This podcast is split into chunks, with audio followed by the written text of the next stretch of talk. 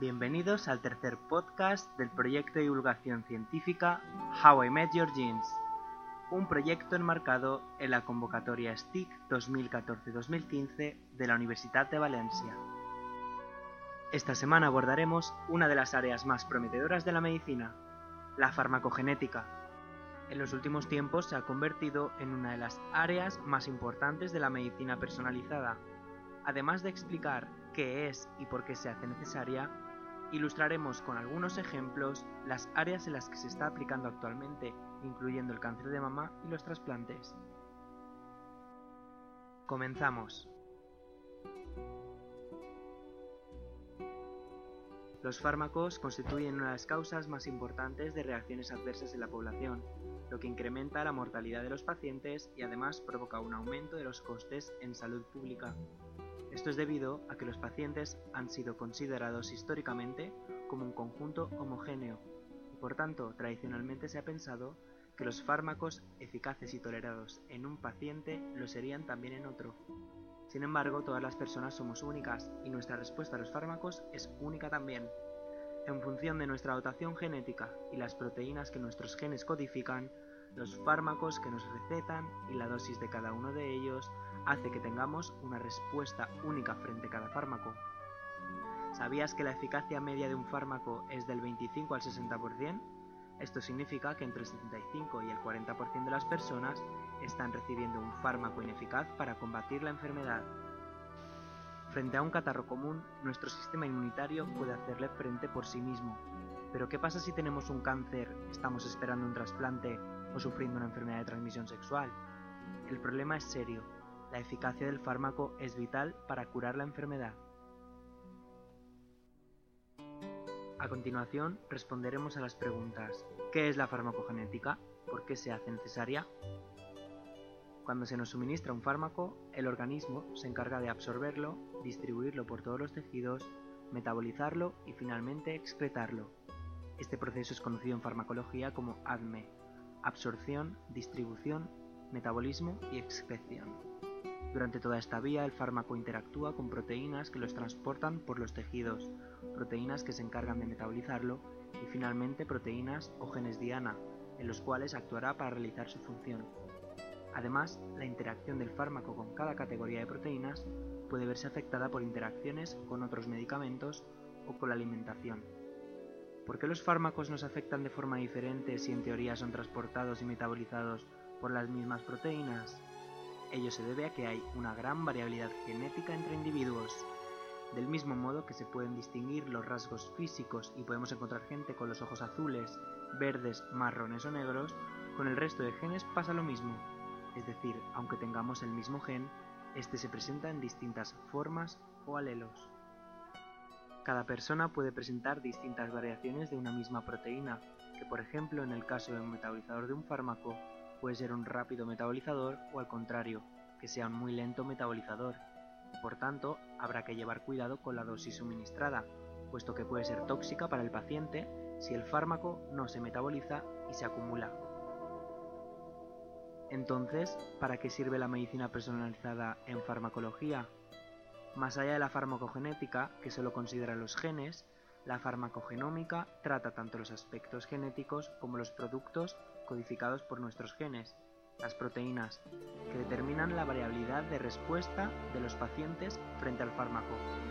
Por tanto, la medicina personalizada en farmacología nace de la necesidad de personalizar los tratamientos tratando de lograr la máxima eficacia y reducir al mínimo la toxicidad, dependiendo de lo siguiente. En primer lugar, de la enfermedad. Tendemos a globalizar las enfermedades, pero lo cierto es que cada enfermedad es única, y aunque los síntomas sean los mismos, puede estar siendo producido por factores diferentes. No hay un único cáncer de colon, sino que hay muchísimos subtipos de cáncer de colon que pueden estar causados por distintos factores. En segundo lugar, dependerá de la variabilidad a nivel de individuo. Cada persona presenta unas variaciones genéticas diferentes, con lo que su respuesta al fármaco queda condicionada por las mismas. Además, cada persona está sometida a unos factores ambientales únicos. Por tanto, la variabilidad a nivel de individuo depende tanto de su dotación genética como de la edad o su sexo, y de factores ambientales como la dieta, el estar tomando otros medicamentos, el alcohol o el café o el tabaco. Sin embargo, más allá de los factores ambientales, la efectividad y toxicidad de un fármaco está condicionada mayormente por la dotación genética. A continuación, os explicaremos en qué consiste la variabilidad genética a nivel de individuo. Nuestros genes están constituidos por ácido desoxirribonucleico, más conocido como ADN. El ADN se ensambla gracias a la unión de muchos nucleótidos.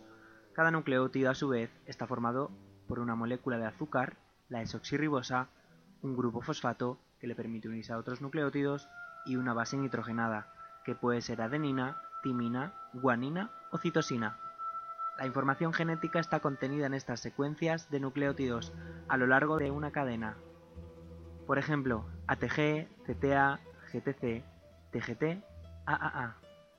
Esta secuencia es capaz de unirse de forma antiparalela con la cadena complementaria y formar una doble cadena. Los genes están formados por moléculas de ADN, y lo que determina que cada persona sea única y repetible son las variaciones de cada gen, lo que se conocen como alelos. Por ejemplo, teniendo en cuenta el gen que codifica para el color de ojos, hay diversos alelos, alelos de color negro, alelos de color azul, alelos de color verde y así. Esta ejemplificación se puede extender a cada gen. Todas estas formas alélicas son hereditarias y se transmiten de los progenitores a sus hijos. La medicina personalizada trata de dar un tratamiento personalizado para cada paciente atendiendo a tres tipos de variaciones o polimorfismos. En primer lugar, los SNPs, Single Nucleotide Polymorphisms, se tratan de variaciones en una única base. Por ejemplo, en un gen donde yo tengo una adenina A, tú tienes una timina T. Por tanto, la proteína producida será ligeramente distinta. En segundo lugar, los RFLPs son fragmentos de diferente tamaño que se generan cuando cortas estos genes con unas enzimas especiales para el corte denominadas enzimas de restricción. Dependiendo de la variación que tengamos, la enzima reconocerá la secuencia y cortará en un lugar u otro, produciendo segmentos de distinto tamaño. En tercer lugar, los STRs, conocidos también como microsatélites, son repeticiones de 2 a 6 bases, por ejemplo ATG-TCA, que se heredan en bloque. Si alguna de estas variantes cae en alguno de los genes implicados en la ruta del fármaco, transportadores, metabolizadores, cianas, entonces estos polimorfismos están determinando el efecto a la respuesta del fármaco. Nos centramos en el estudio de las variaciones de nucleótido único o SNPs, mediante el uso de chips de ADN es posible identificar estas variaciones. Es más, ya existen más de 4 millones de SNPs registrados en bases de datos disponibles para los profesionales. Mediante el uso de técnicas analíticas y programas informáticos, los investigadores pueden realizar estudios genético-epidemiológicos sobre estas variaciones y la repercusión que tienen sobre la respuesta al fármaco. A continuación, os contaremos cómo debe diseñarse un estudio farmacogenético. Si estamos interesados en el efecto que un único fármaco puede tener sobre el paciente, trataremos de buscar SNPs en los genes de transporte del fármaco, SNPs en los genes que metabolizan el fármaco y SNPs en los genes que son la diana del fármaco. Veamos unos cuantos ejemplos. La glicoproteína P es una transportadora de fármacos que se encuentra en las paredes del intestino y en la barrera hematoencefálica, y cuya principal misión es expulsar de las células los xenobióticos. Muchas células, al ser expuestas al fármaco, aumentan la expresión de la glicoproteína P, por lo que ésta pasa a producirse en mayor cantidad y expulsa todavía más el fármaco, reduciendo muchísimo su efectividad. Se ha detectado la expulsión de más del 60% de los fármacos antitumorales. La glicoproteína P tiene tres variantes. Variante CC, dos citosinas, es el transportador normal que expulsa la mayoría de xenobióticos variante CT, una citosina y una timina, tiene menos expresión por lo que más xenobiótico entra a la célula. La variante TT, dos timinas, tiene muy poca expresión del gen, por lo que la expulsión del xenobiótico es mínima. Todo el medicamento que la glicoproteína P expulsa pasa a la sangre, por tanto es necesario ajustar la dosis de los fármacos de acuerdo a la variante que tenga cada persona, y a aquellos con variantes TT se les deberá suministrar una dosis mucho menor que a los de la variante CC.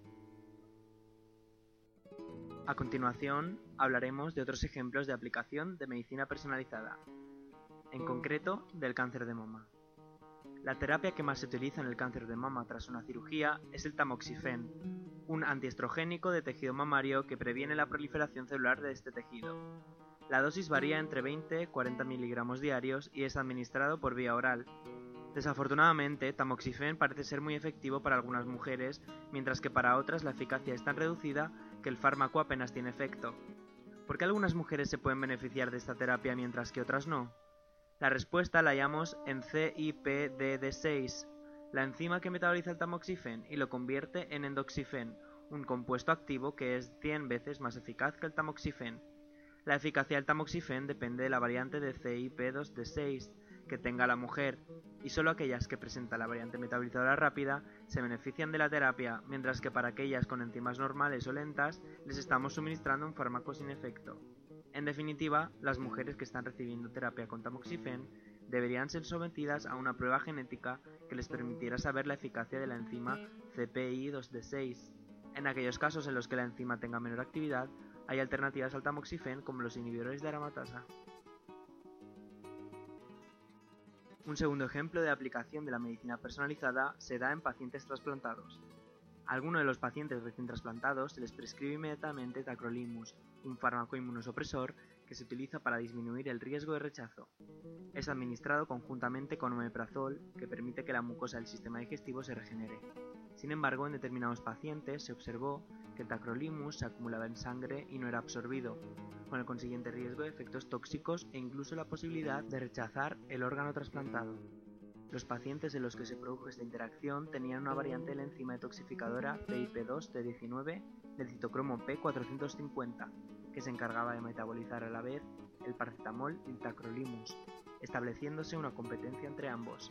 El paracetamol se unía con más fuerza a la enzima e impedía que el tacrolimus fuera metabolizado. Recetando otro inhibidor de bomba de protones diferente al paracetamol, como el pantoprazol, se habría evitado este problema.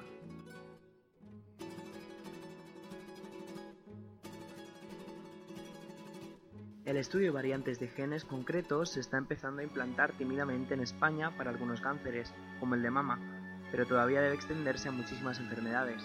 La personalización del diagnóstico no solo es vital para la recuperación del paciente, sino que además puede causar un gran impacto económico, aunque al principio cueste implementar, ya que permitiría reducir tanto la duración de los tratamientos como el número de fármacos utilizados hasta lograr el efecto deseado contra la enfermedad, además de disminuir la toxicidad en el paciente, con un análisis de sangre del paciente, la extracción de sus células blancas, leucocitos y el uso de chips de ADN, podremos ver la expresión de miles de genes. La farmacogenómica posibilitará el diseño de fármacos dirigidos específicamente contra una enfermedad, incrementando los efectos terapéuticos. Además, reemplazará el clásico esquema terapéutico basado en el método del ensayo-error por un tratamiento que incluya el perfil genético del individuo y permita recetar el medicamento correcto desde el principio, con un simple análisis de sangre y el estudio del ADN, los tratamientos podrán llegar a tener una eficacia del 100%.